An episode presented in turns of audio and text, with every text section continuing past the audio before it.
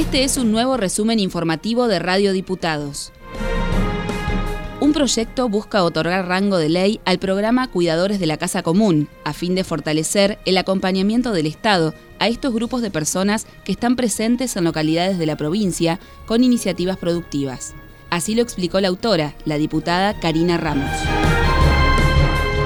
El programa de cuidadores de casa común nace en realidad por la encíclica del, Papa Francisco, Laudato Si. El movimiento cuidadores de casa común se incorpora como política pública en el Estado provincial a través del Ministerio de Desarrollo Social en particular y dentro de lo que es la Secretaría de Economía Social, en donde, bueno, como programa en sí lo que se hace es acompañar, a, en este caso, a grupo de personas que se agrupan para poder llevar adelante proyectos de índole social, productivo, pero sobre todo con salida socioeconómica.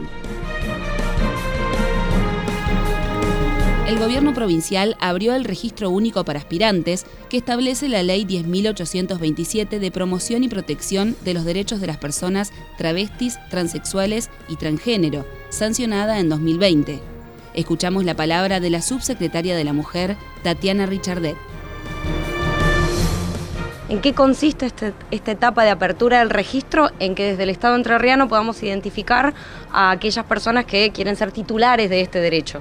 De este 1% que menciona la ley dentro del Estado provincial, cuáles y quiénes efectivamente son esas personas que pueden ser estas potenciales titulares de derecho. Lo que estamos buscando primero es centralizar el dato de la población travesti trans que tenemos en la provincia de Entre Ríos. Queremos llegar primero a centralizar el dato porque existe un dato que está en construcción desde hace mucho tiempo por parte del Estado entrerriano, pero también a centralizarlo para ver quiénes son esas potenciales, como te digo, personas que pudiesen acceder a lo que en una segunda etapa sería la efectivización del cupo. Ana Cornejo, activista trans, comunicadora y trabajadora de la Cámara de Diputados de Entre Ríos, habló sobre el Día del Orgullo y los desafíos del colectivo LGBTIQ en Entre Ríos. Hablamos de orgullo en distintos términos porque por mucho tiempo se conoció como el orgullo gay.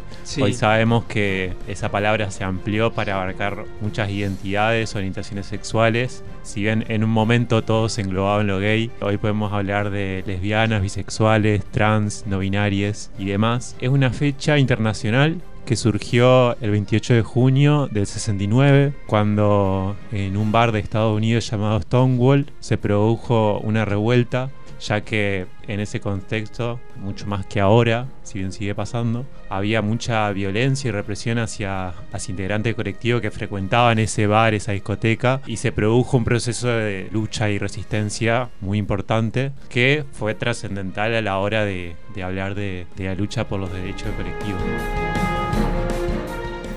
Un proyecto del diputado Gustavo Zavallo declara de interés el mural en homenaje a los 25 años de la Asociación de Amigos de la Casa de la Cultura de Entre Ríos, organizado por la agrupación Paraná Pinta. En diálogo con Radio Diputados, esto decía Graciela Tavares, integrante de la asociación. Esta idea del mural surge de mm, el año pasado eh, de los alumnos de la cátedra de turismo de la UADER. Los jóvenes se encontraron con eh, un pintor que estaba haciendo su muestra allí en la casa, se interesaron, charlando, este artista plástico también es muralista y les habló de los murales a los chicos. Entonces los chicos les surgió, ¿y por qué no se hace un mural acá en la casa, habiendo tantas paredes? Este fue un nuevo resumen informativo de Radio Diputados, la radio online de la Cámara de Diputados de la provincia de Entre Ríos. Escuchanos en medios.hcder.gov.ar en la aplicación de la Cámara o busca nuestros contenidos en Spotify.